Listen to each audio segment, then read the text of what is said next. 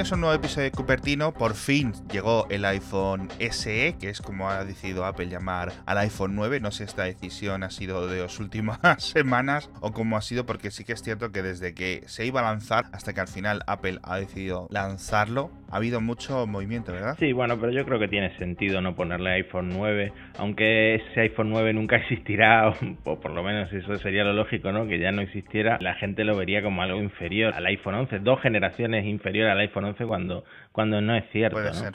Entonces iPhone SE, esa marca ya Puede la ser. tenían ahí de el modelo anterior, así que Rápidamente, lo como comentaba en el podcast diario, una quimera entre el iPhone 8, un iPhone 8 que desaparece, el iPhone 10R y el iPhone 11, ¿verdad? Porque las cámaras son las del iPhone 10R. Sí, al final es esto, un Frankenstein entre el diseño que tenían ya bastante pulido del el iPhone 8, que es muy similar al del iPhone 7, y a la vez el 7 era muy similar al 6, solo que con la, la cubierta de Sí. cristal, la cubierta de vidrio, para poder eh, tener la carga inalámbrica. Pero sí, es el mismo diseño, que era lo que esperábamos, lo que se había filtrado, con el procesador de última generación, que es al- a lo que apunta en todo el mercado, que es el A13 Bionic, procesador probablemente con la mayor potencia gráfica de toda la industria móvil. No, sin duda, Eh, sin duda. no está confirmado que el sensor sea el del 10R, pero parece que sí, Ajá. parece que es el sensor del 10R, pero con funciones de software más avanzadas, por ejemplo el, el HDR inteligente de segunda generación, que es el que lleva el iPhone 11.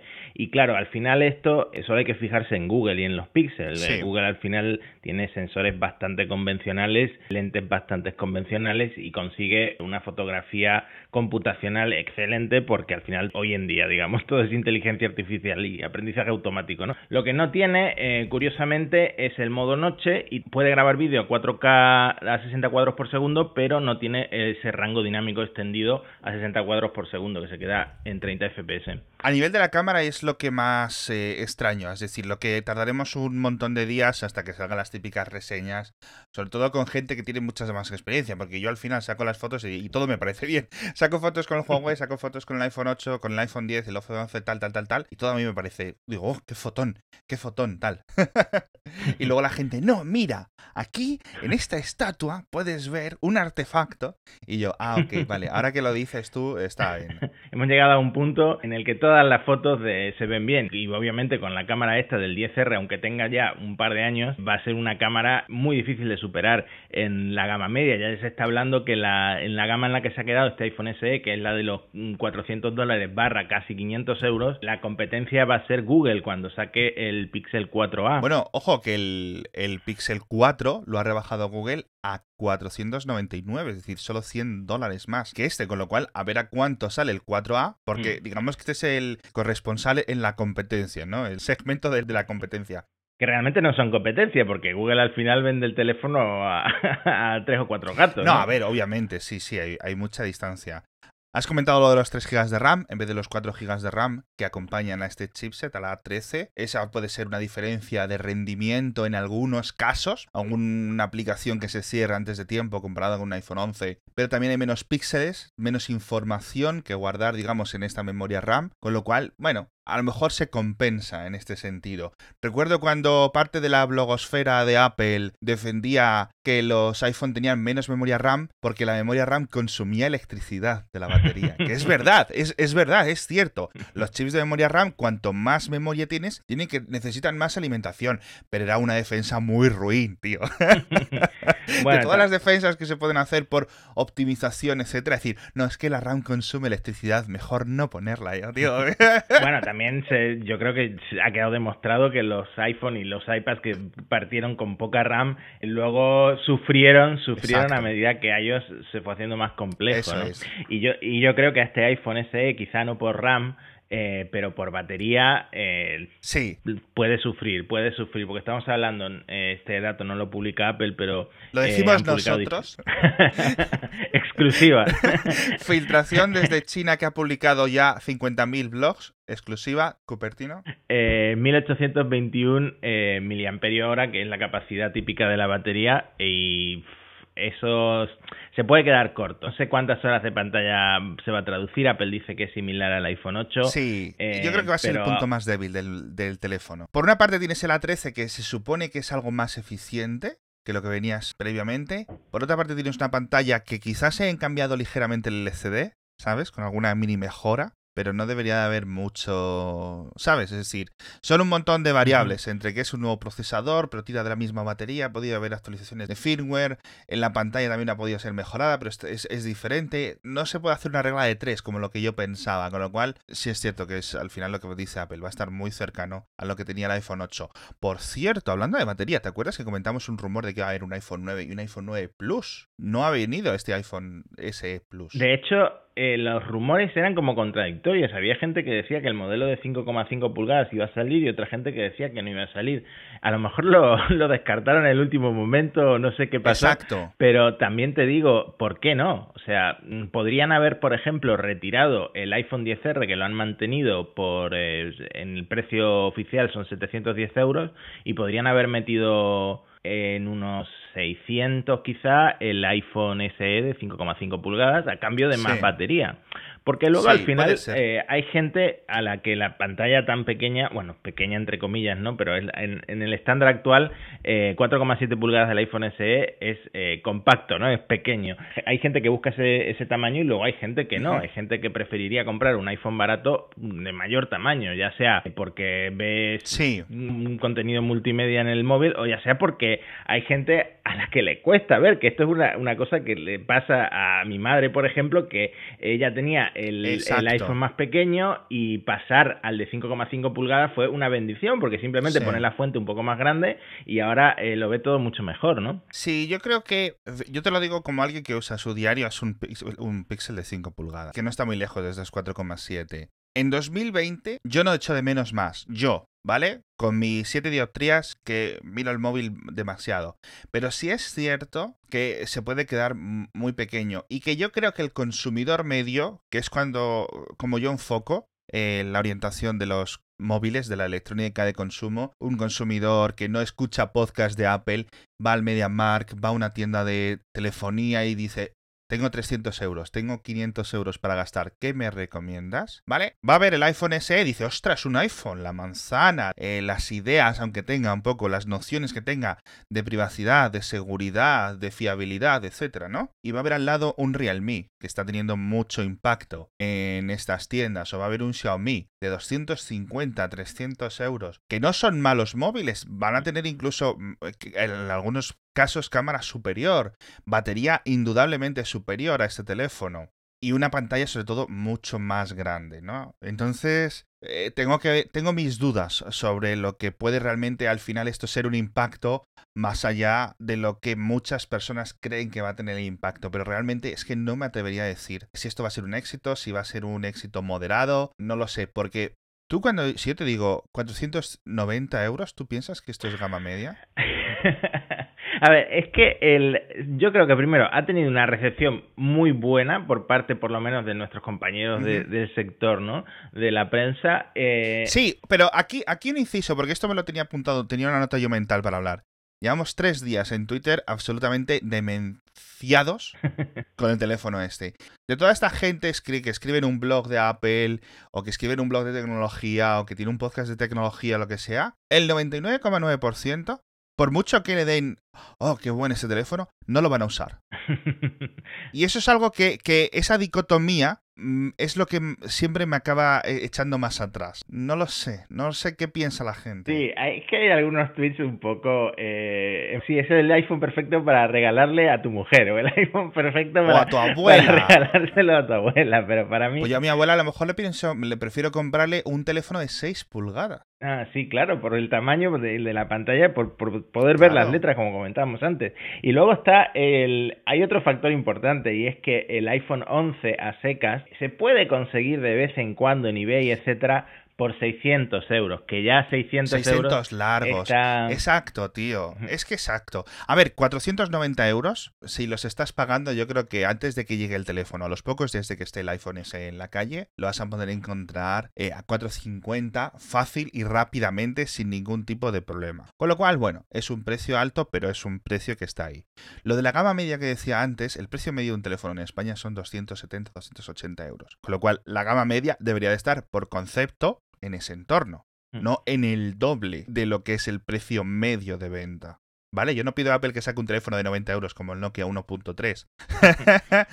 Pero esto es media alta, por decirlo así. Pero bueno, como nos hemos subido tanto la parra por los precios, el iPhone original no costaba 600 euros en España, ¿no? Sí, sí, costaba algo. Y ahora estamos diciendo que un teléfono de 500 es ya casi el de los pobres. Eh, eh, la perspectiva en 10 años cambia mucho. Pero bueno, en general, como teléfono, brutal como yo los considero, yo creo que Matías tú también los consideras, no para todos, obviamente, por favor que cada uno piense por su cuenta si esto realmente le va a merecer la pena, comparado con, como dice Matías, con un iPhone 11, por ejemplo, que a mí me parece el mejor eh, terminal del mercado a, nivel de calidad-precio, que no se deje guiar por las opiniones de Twitter y un poco por el entusiasmo porque hay un teléfono nuevo, porque tiene algunas ventajas, como por ejemplo Touch ID, que a mí me parece una ventaja, en un mundo ideal habría Touch ID y Face ID, ¿vale? Pero yo en la cama prefiero tener el desbloqueo con el dedo. Aparte de la batería, como comentábamos antes, yo siempre comento este precio de Apple que siempre está un 20,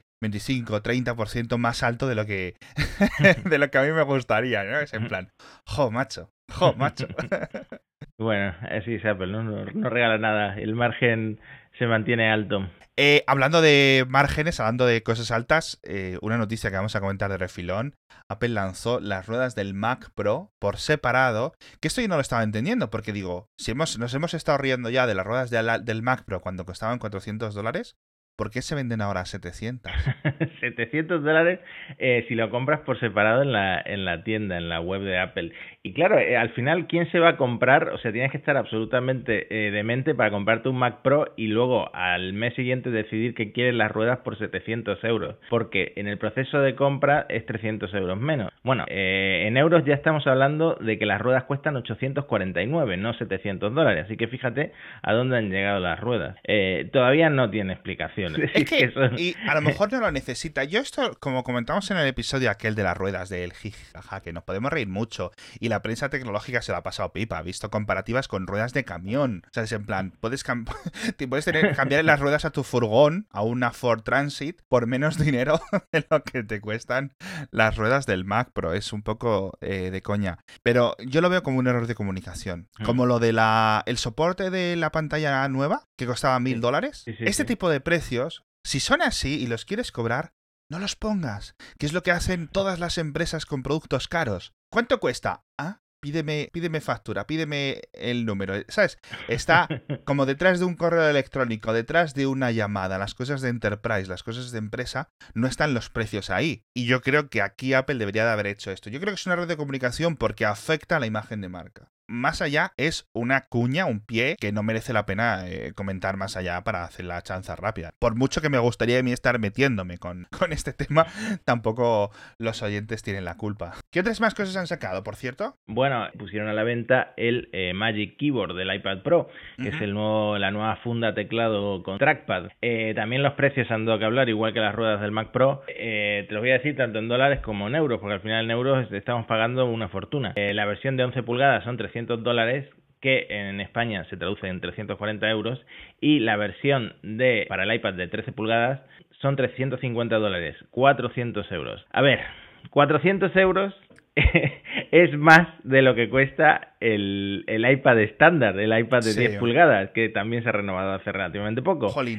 Y es una diferencia muy grande con lo que están haciendo eh, gente como Logitech, por ejemplo, que también ya tiene sus teclados con trackpad para aprovechar el nuevo soporte de, de cursor de iPadOS una, una, pregunta, ¿esto se ha adelantado? Porque esto juraría que era para mayo. Sí, sí, o sea, que lo han adelantado. Nadie esperaba que se presentaran ayer mismo. Yo vi, vi a varias gente comprándolo para sus iPads de 2018, que recordemos que también es compatible con el, con el iPad Pro de 2018. Entonces, al final esto es, eh, yo creo que un tema de diseño. ¿Por qué cuesta tanto? Pues supongo que el, esa bisagra que no tardará mucho iFixit en, en desmontarla, Apple le llama el diseño flotante, muy inteligente que te permite ajustar el el ángulo de visión de la pantalla, ¿no? Entonces esto es algo que los usuarios del iPad Pro llevábamos esperando mucho tiempo porque el, teclado original, el Smart Keyboard de la primera generación solo tenía un ángulo, el otro solo tenía dos y ahora puedes adaptar la pantalla a, la superficie o a la altura a la que estés en una mesa, etcétera, ¿no?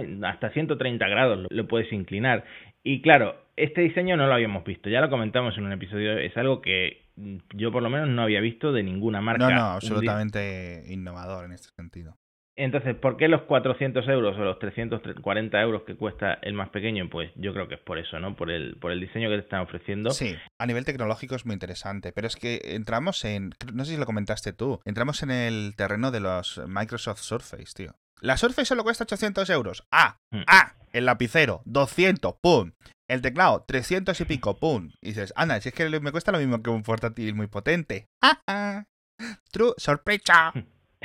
bueno, y de hecho yo creo que, a ver, eh, mi argumento es que eh, los que pueden empezar a sudar son eh, los fabricantes tipo Microsoft y el resto de fabricantes de, portátiles que no se están adaptando a tiempo a lo que puede ser ARM en este tipo de máquinas híbridas, ¿no? Mm. porque Apple en ARM lleva una ventaja brutal y ya hemos visto las reviews del Surface X que fueron un poco, no, no tibias, fueron tirando a negativas, ¿no? Porque al final el rendimiento, el rendimiento de, Windows con, eh, con el procesador ARM no era, no era el que tienes en Intel, pero claro, mm, al final, ¿quién va a ganar? El, el que va a tener esta experiencia con tanta batería, con arranques inmediatos, etcétera, eh, puede llevarse Apple ese, ese, gato al agua que, nunca ha tenido esa soberanía en la sobremesa, ¿no? En, en, los entornos de sobremesa. Puede ser. Entiendo que hay diferencias, que no se puede poner un Magic Keyboard de estos a un iPad normal, pero sí me gustaría ver un Magic Keyboard para un iPad tradicional, para el iPad normal, el iPad sin apellido, el iPad no Pro porque siguen teniendo procesadores muy fuertes, muy potentes, mm. van a recibir iPadOS 14 en nada y siguen ahí en ese espacio que nadie está hablando de ello, ¿no? Como alternativas. Decíamos, mejor un MacBook Air, mejor un iPad Pro y se quedaba ahí el iPad Air el iPad sin apellido diciendo, ¿qué está ocurriendo conmigo? ¿Por qué nadie me tiene en cuenta? También tiene una potencia muy alta y el mismo software. Entonces, ojalá un teclado con trackpad para este dispositivo sí viene con todos los añadidos que le estamos pidiendo un poco al, al iPadOS. En fin, cambiando de tema, vamos a hablar de zapatillas, ¿vale? Ojo, atención, alerta. Pero antes, el patrocinador de esta semana, por mucho menos que el precio de un, un Magic Keyboard del iPad Pro, tienes acceso a un año, dos años, tres años incluso de NordVPN, que viene con un 75% de descuento para los oyentes de Cupertina. Simplemente tenéis que entrar en la URL de las notas del episodio, que es nordvpn.org barra Mixio, y puedes conectar hasta seis iPads. Incluso, tú imagínate, tienes seis iPads en tu casa. Eres el más apelero de toda la, de todo tu, de toda, de todo tu país. Sí, lo conozco. pues los puedes conectar a, la vez a un, a un VPN con una conexión segura, con una estabilidad constante y tener toda esa seguridad durante hasta tres años. Yo lo uso todos los días, constantemente. Ahora estoy grabando utilizando el VPN, con lo cual para mí es como una capa extra de protección, ¿no? Encima de un sistema operativo seguro, una conexión segura. Obviamente funciona sobre 4G, sobre la Wi-Fi, sobre todas las conexiones que tengas. Y una gran oferta que tienen los de NordVPN es que si no te gusta, si no te interesa, si ves, oye, estos de Cupertino me han contado aquí unas ventajas de un VPN que yo no veo, tienes 30 días para probarlo sin ningún tipo de compromiso. Ya sabes, nordvpn.org barra Mixio, todo seguido. Tienes el enlace en las notas del episodio. Te decía Matías, lo de las zapatillas. La gran pregunta, y a los oyentes también, ¿tú te gastarías 10.000 dólares en unas zapatillas de deporte? Ni en unas zapatillas de deporte, ni en unas zapatillas de Apple. Hay que ser muy fan, muy fan de Apple para gastarse 10 mil dólares en unas zapatillas. No me los he gastado ni en mi coche. O sea, imagínate en unas zapatillas. Quizás, oye, quizás alguien de estos que se compran las ruedas del, del, Mac Pro lo hubiera considerado. Bueno, esto viene porque. A ver, cuéntalo tú porque esto es más. Mayo.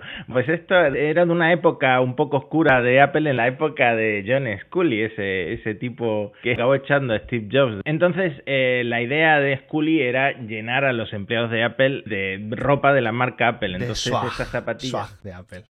No sé si el término swag estaba inventado ya por entonces. No, el término swag se inventó como 30 años después de esto. Pero es verdad que mientras eh, algunas, algunos ordenadores de, raros de Apple alcanzan a lo mejor cientos de miles de dólares, no habíamos visto eh, zapatillas en subasta alcanzar tanto como 10 mil dólares. que están usadas, es decir, son de empleados, es decir, un empleado que se la llevó a su casa. Sí, son de empleados porque no estaban a la venta por entonces. O sea, que encima están usadas, 9 mil euros, 10 mil dólares están usadas. Eh, sí, te decía lo de Steve Jobs porque eh, una cosa, hice un repaso hace un tiempo, hace unos meses, de cosas autografiadas por Steve Jobs que llegaron a valer hasta 50 mil dólares luego en subastas. La última me parece que fue un disquete que era un disquete del sistema Macintosh del 88, eh, que simplemente por llevar la firma de Steve Jobs, de un autógrafo, de un fan, llegó a venderse por 10 mil dólares, ¿no? Y ese día estuve repasando cosas firmadas por Steve Jobs que se, se, empezaron a vender por fortuna. Y hay de todo, desde el autógrafo que tengas de Steve Jobs en tu casa, si tienes uno, eh, guárdalo, porque desde tarjetas de visitas hasta artículos de periódicos, por ejemplo, el artículo de periódico eh, del lanzamiento del iPhone 3G en 2008, o sea, el 3G ni siquiera es el iPhone original, firmado a bolígrafo por Steve Jobs, lo acabaron vendiendo en subasta por 29.950 dólares. Eh, luego un, manual de, de macOS de 2001, o sea, ni siquiera estamos hablando de algo tan antiguo, se terminó vendiendo con un autógrafo de Steve Jobs que ponía All the Best y la firma de Steve Jobs por 41.806 dólares. Eh, portadas de revista, de todo. Pero la que alcanzó el precio más alto con diferencia es una solicitud de empleo de Steve Jobs en la que firma como Steven Jobs. La puja alcanzó 175 mil dólares.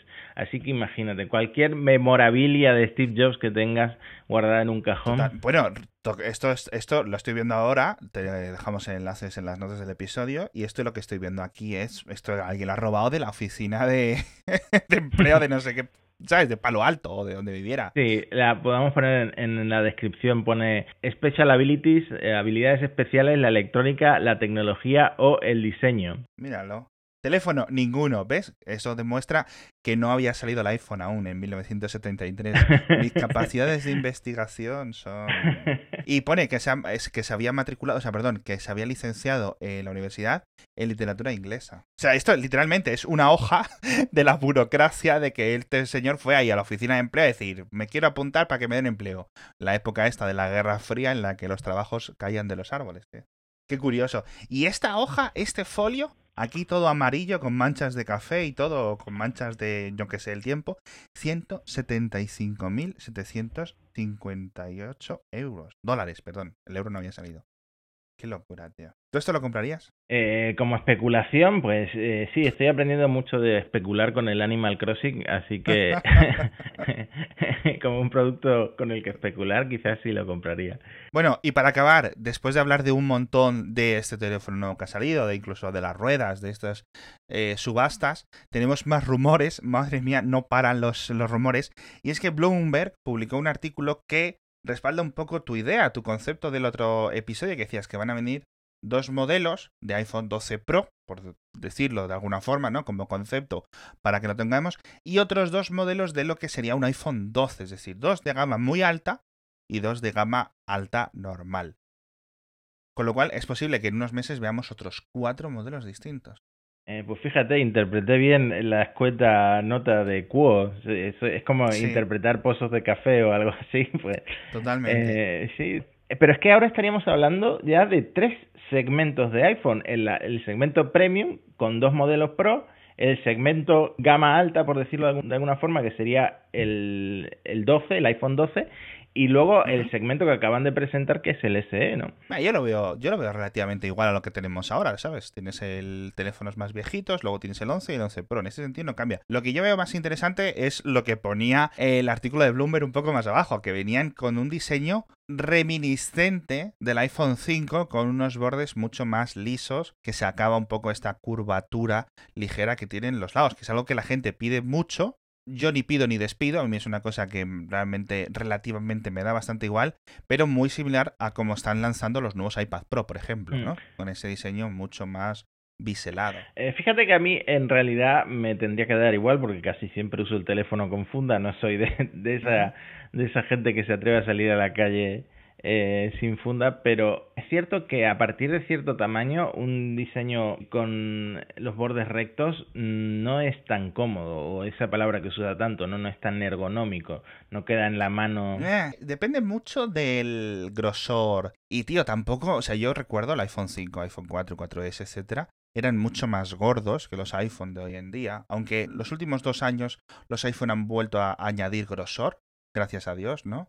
Para tener un poco más de batería, se ha notado un poco este fin, este cambio de tendencia de hacerlo más fino, ¿no? Y veremos a ver, porque a lo mejor no encaja esto de los bordes planos en todos los tipos de grosores. No creo que sean capaces de meter un teléfono así de 6 milímetros, como es el iPad Pro, que es excesivamente, tío. O sea, llega un momento y dice 6 milímetros, wow. O sea, a lo mejor lo podéis hacer un poquito más gordito, no lo sé.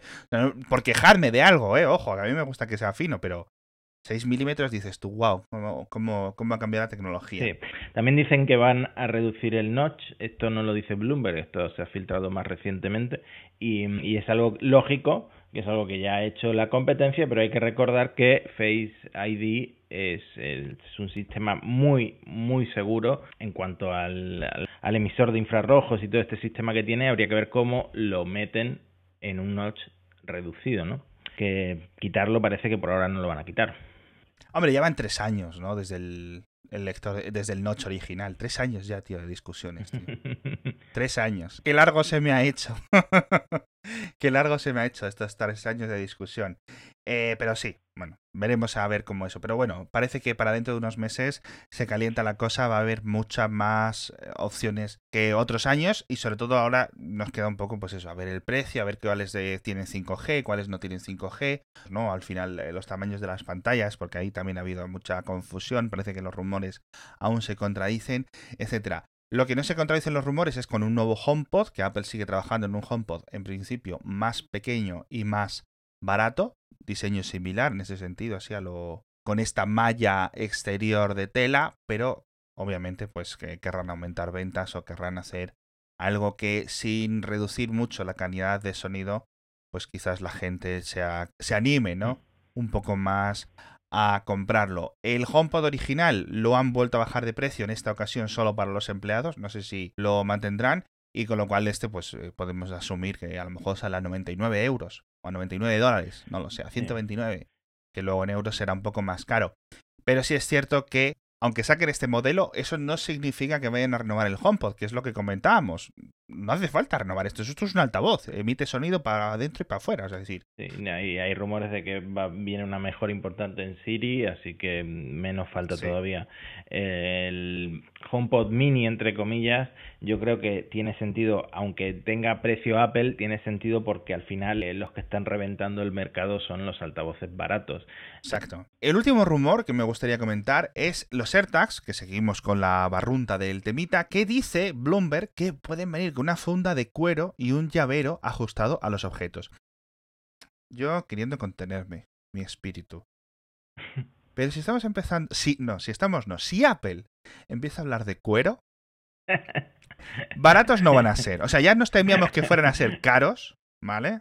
Si empezamos allá con una cosa de cuero, un imán, para ponerlo aquí, un estilo, un cuero concreto de Hermes, o que Apple te venda. Ostras tú, ¿eh? Los AirTags. Me voy a esperar a verlos, no voy a dar mi opinión aún, pero cuando Apple habla de cuero, ya son palabras mayores, porque cuando Apple habla de goma, como las fundas estas de los, de los nuevos iPhone, que son de goma transparente y te cuestan 40 euros o algo así, que son buenas fundas, pero son 40 euros, chicos. Vamos a tener las cosas un poco en perspectiva.